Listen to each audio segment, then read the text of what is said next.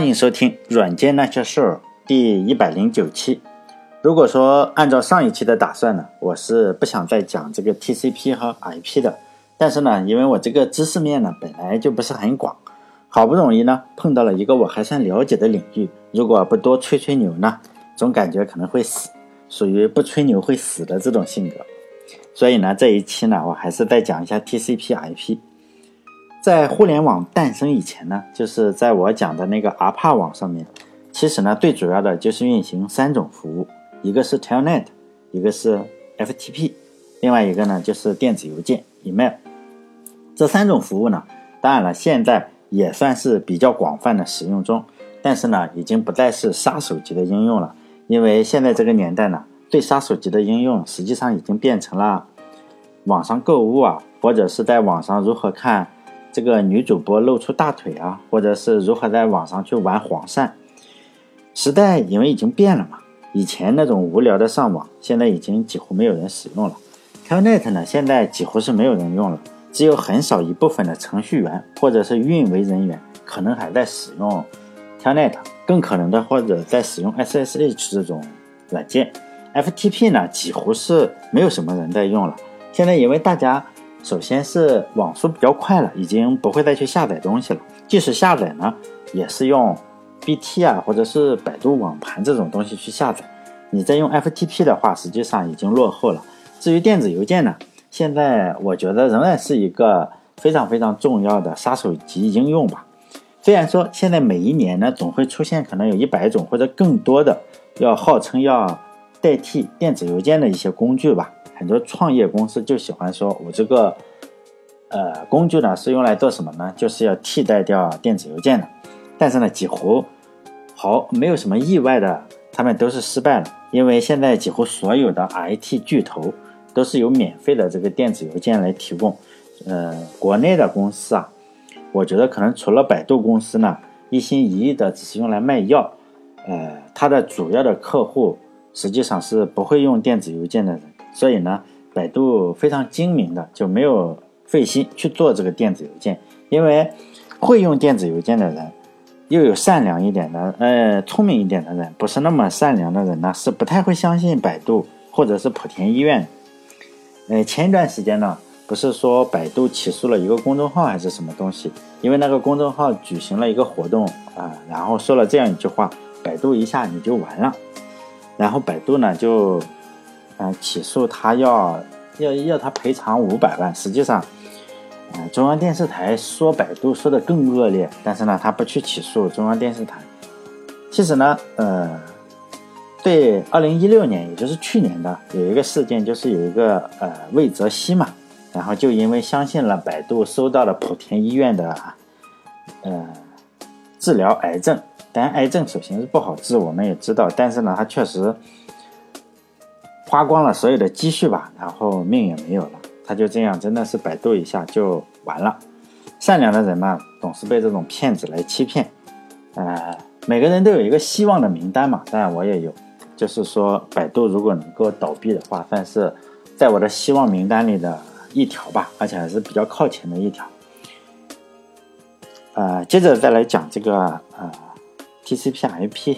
呃，其实比 TCP/IP 还要低一些的，就是同样一个网络呢，实际上是可以叫不同的名字。就同样一个东西是可以叫不同的名字，不只是网络，人也一样。比如说呢，我在外面，同事呢可能就喊我的名字叫刘延栋啊，是什么？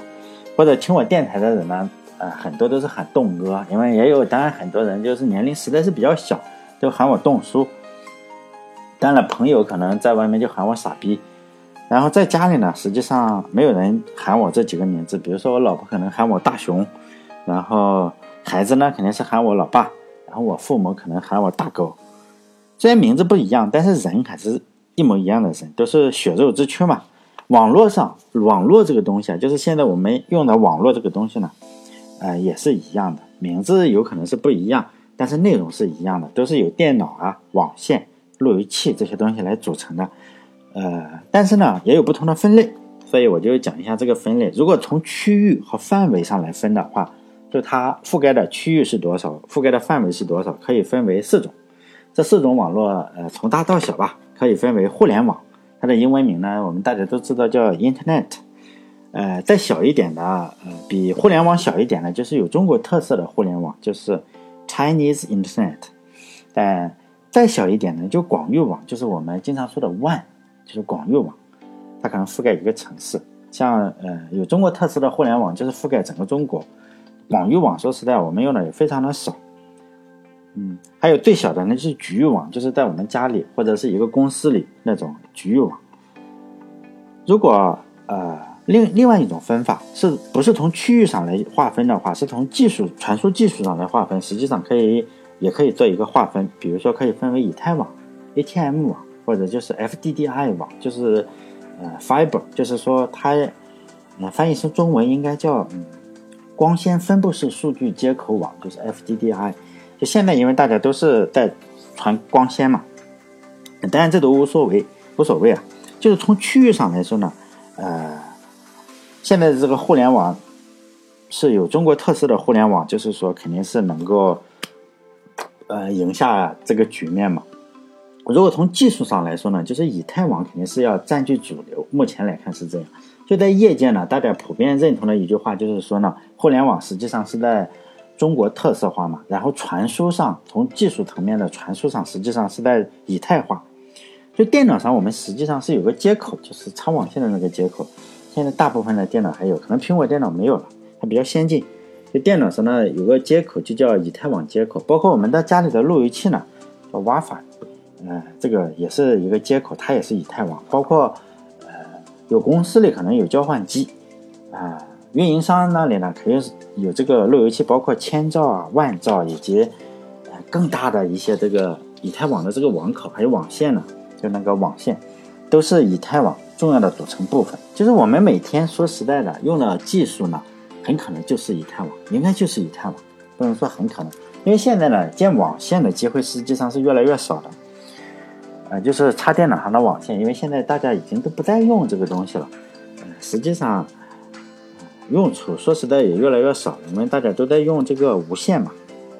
如果有人见过那种网线的话，并且把它弄断的话。如果不会接的话，实际上就弄断一根的话，可能可以看到里面是有八根这个金属丝。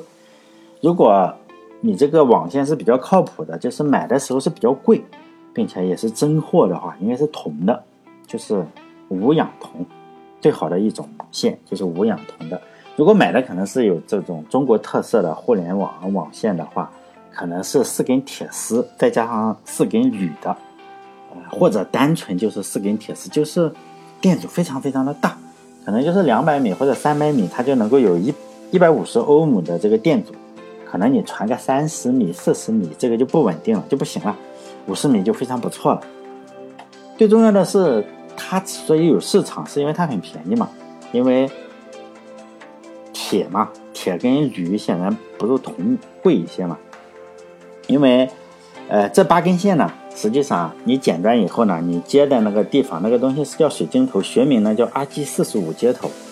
啊，当然我是打工的，栋哥是个打工的，就是肩膀上基本上就可以放一个毛巾的话，放一条毛巾就马上可以扛着这个，呃，扛着路由器上楼。当然还能手捏水晶头，这都是硬功夫。因为我现在啊，已经不太懂这个无线路由器了嘛。因为我第一次建智能手机的时候，我就想，哎。怎么去上网啊？然后就开始在手机上找这个网网线接口是吗？所以至今也无法理解为什么不插网线就能可以上网呢？所以觉得非常的奇怪。所以呢，我就讲一下以前那个年代，就我那个年代，十来年前或者是五年前这个样子，就是大家还普遍用网线的那个年代，就是八根铜线为什么能够传递信号呢？这个就是以太网的一个原理。以太网实际上。它是一个物理的协议嘛，主要是描述了这个数字信号如何转换成这个网线中这个铜线中的这个电信号，也就是电压。然后呢，这些电压又如何转换成数字信号？这个呃，以太网呢是一个五伏的系统，但不是从零到五伏啊，是负的二点五伏到正的二点五伏。当然就是说十兆的，还有这个一百兆或者是一千兆，这个呃。规格是有点不同，就是一千兆的可能分了五个档次，然后一百兆的可能分了呃三个，两个两个，然后十兆也是两个，可能就是二点五一零就是正二点五，然后再这样，就是中间是差了一个一伏。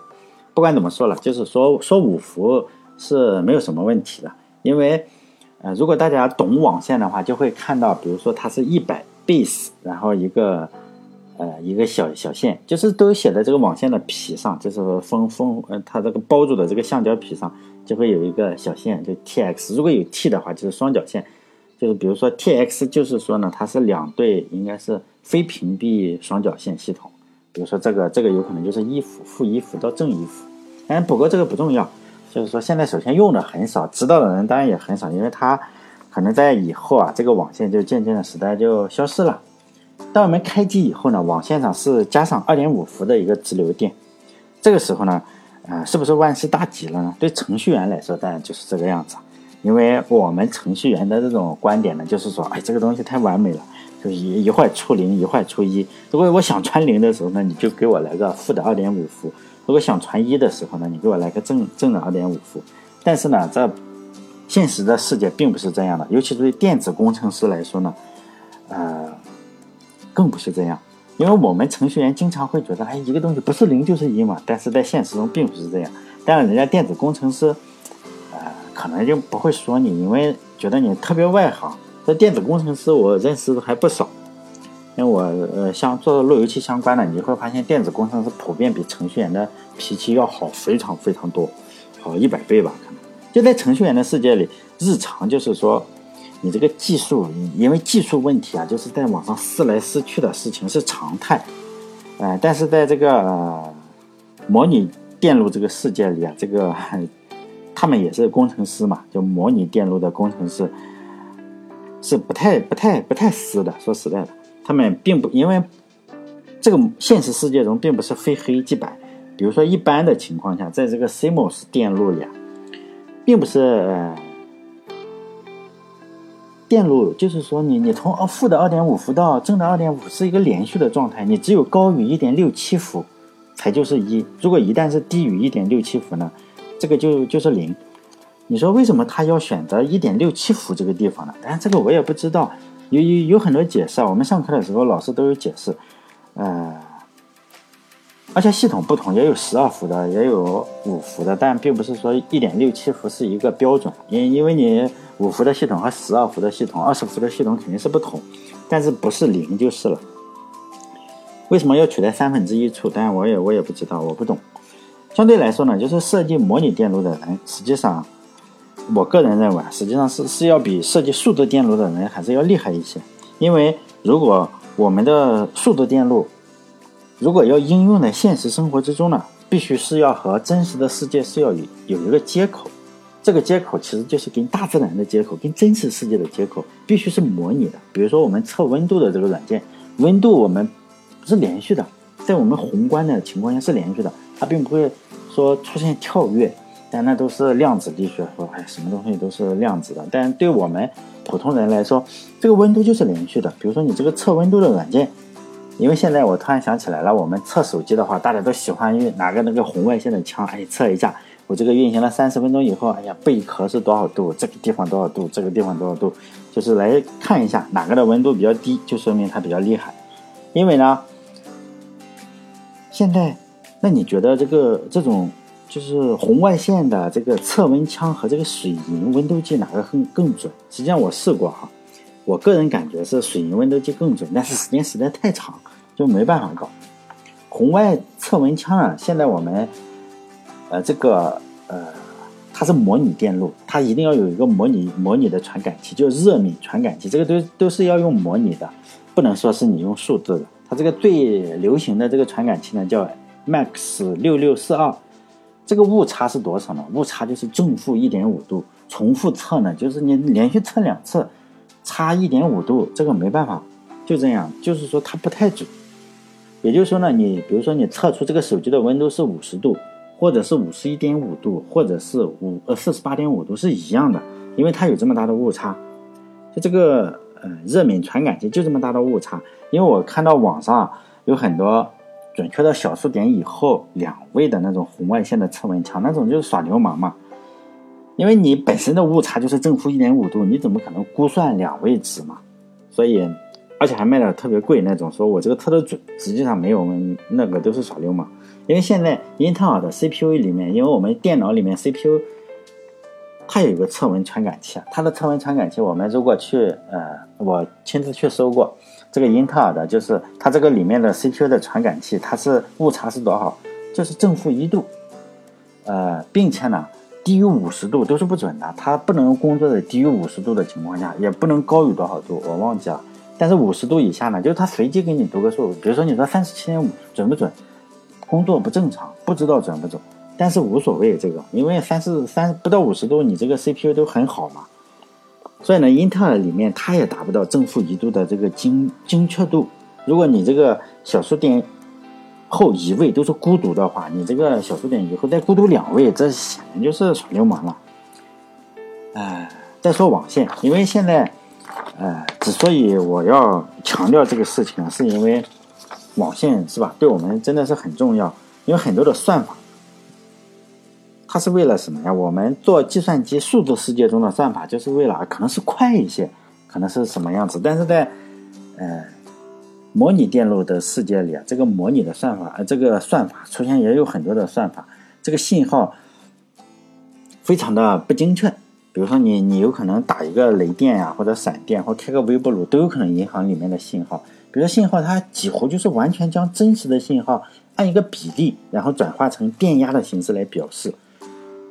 你这个微小的偏差都会一下子表现的非常的显著，而且会造成信息的一些损失。但在数字电路里，我们就关心两个事情嘛，一个是高电平，一个是低电平，显然就简单了很多。所以呢。我们可以看到大批的人就会在网上问说：“我我要转行当程序员了。”但是你肯定是绝对没有人是说我想转行去当这个模拟电路的工程师了，因为模拟电路的工程师计算量非常非常大，而且也太难了。呃，我个人觉得就是说，人类呢，只要还使用这个电信号来处理信息，这个模拟电路啊就不会消亡。如果这个世界可以返回的话，我我我下一次选，让我再选一次的话，大学里我就去选这个模拟电路。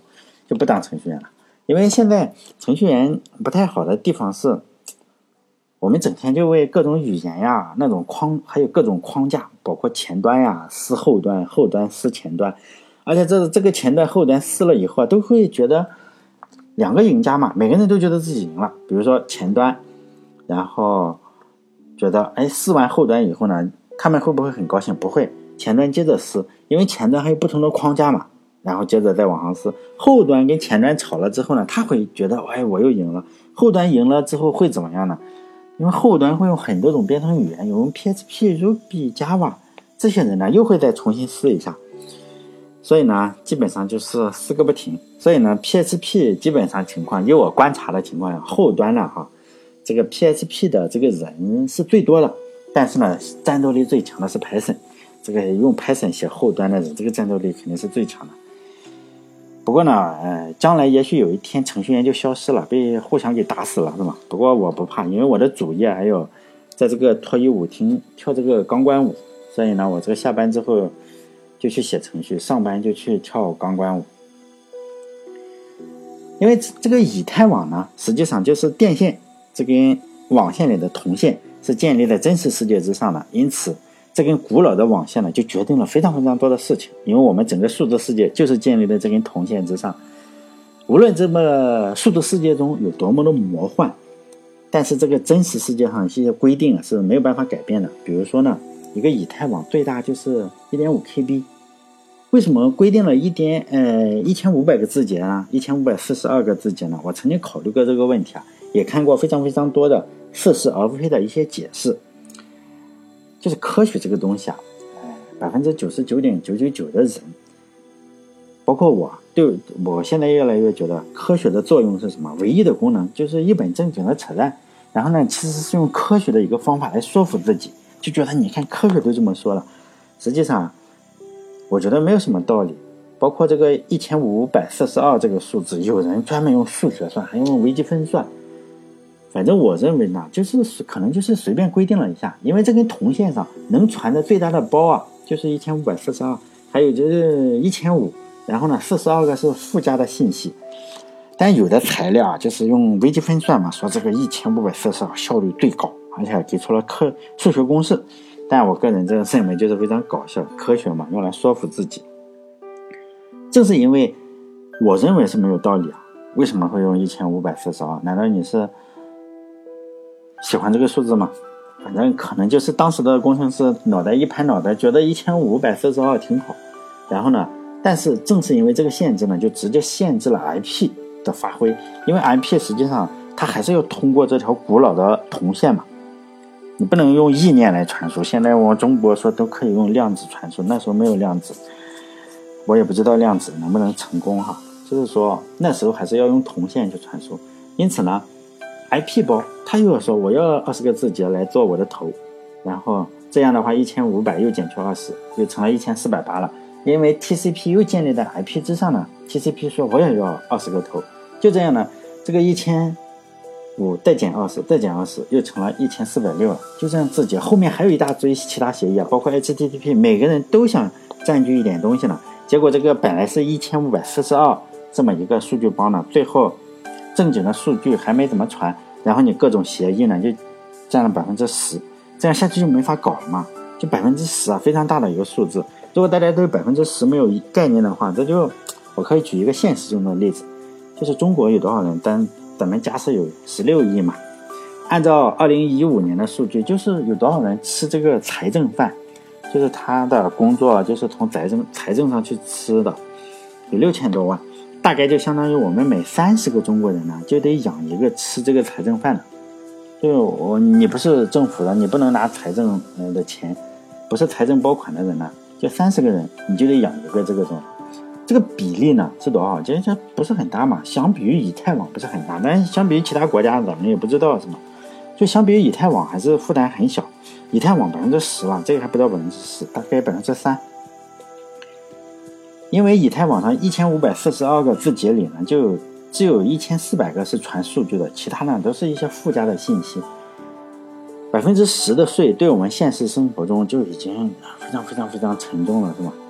我们三十个人，这个这个养一个吃财政饭的都觉得很苦，这个以太网上的数据包就会觉得特别特别的苦，因为它每十个数据包就得养一个空闲的数据包。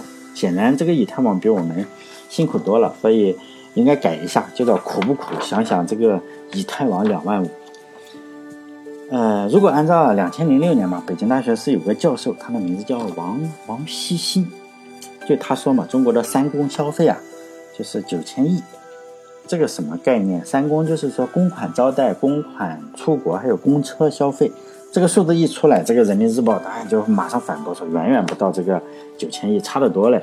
最后呢，这个中央党校好像有个校长还是副校长，就马上出面澄清说：“哎，不可能是九九千亿了，总共也就是七千五百亿吧。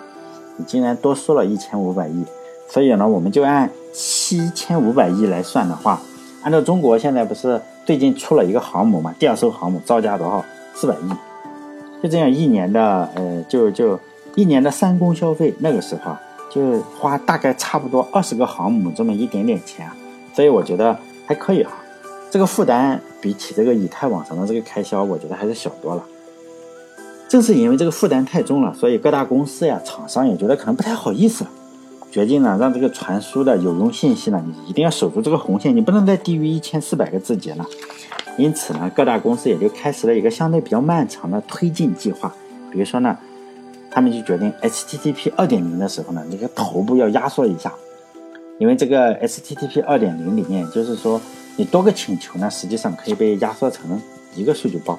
但谷谷歌不用 HTTP 二点零，它跟 Facebook 比较牛逼的公司嘛，哈，人家有 Speed，就是说它跟 HTTP 二点零还是非常非常相似。我觉得再过几年，很可能咱们大家都能用上这个二点零。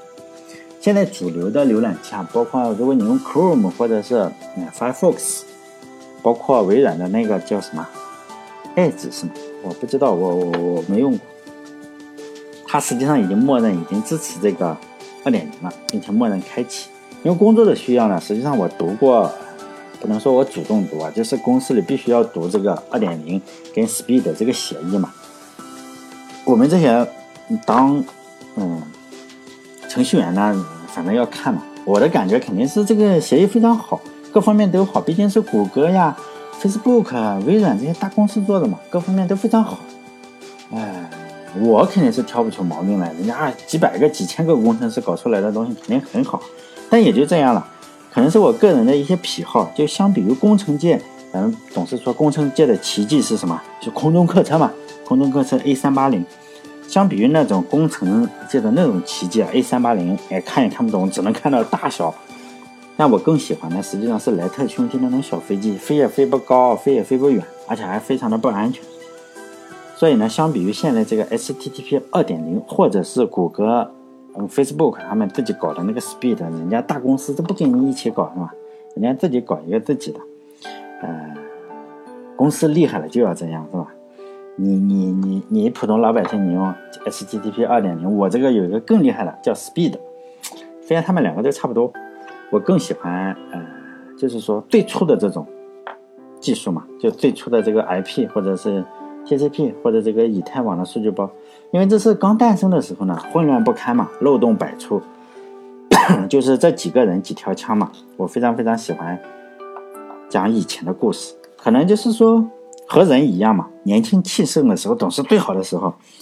我个人认为，就是在这个以太网刚刚出生的时候，或者 HTTP 零点九还没有出现的时候，可能是网络中最好的时候。以后越来越不好玩了嘛。反正我也这个 Speed 这个还有 HTTP 二点零，真的你打印出来好厚的一一叠纸，各方面都有啊，都很完美。我就这样读了一下，没什么好讲的。就公司成功以后啊，我觉得也没什么意思，真的，你读不完，好几百页两个打印出来，唉。另外，我最后回答一个问题吧，就结束了。就今年我三十六岁了嘛，然后已经没有年轻时想改变世界的想法了。实际上，我已经被世界改变了，并不是改变世界，世界改变了我。见到黑暗势力呢，我也不再是那种直着脖子要做这种横眉冷对千夫指了，现在已经学会了低头。我现在的想法呢，就是好好活着，是吗？身体健康一点，给家里两个小孩力所能及的一些帮助，然后他们最好能够健康的长大成人。因为我之所以说这些呢，算是回答下面这个网友的留言吧。啊，这类网友不是只是这个网友，最近总是隔三差五就会有人问我类似的问题，我在这里一并回答了，实在是非常抱歉啊！我并不是你们想的那么有追求。而且我也不是那种可以和这个世界死磕的人。这个问题是什么呢？我这个毕竟念出来太敏感了，但是我就截了一个图，我还把这个人的头像跟名字给 隐藏了一下。希望大家以后不要问这种问题了。好了，这一期就到这里，再见。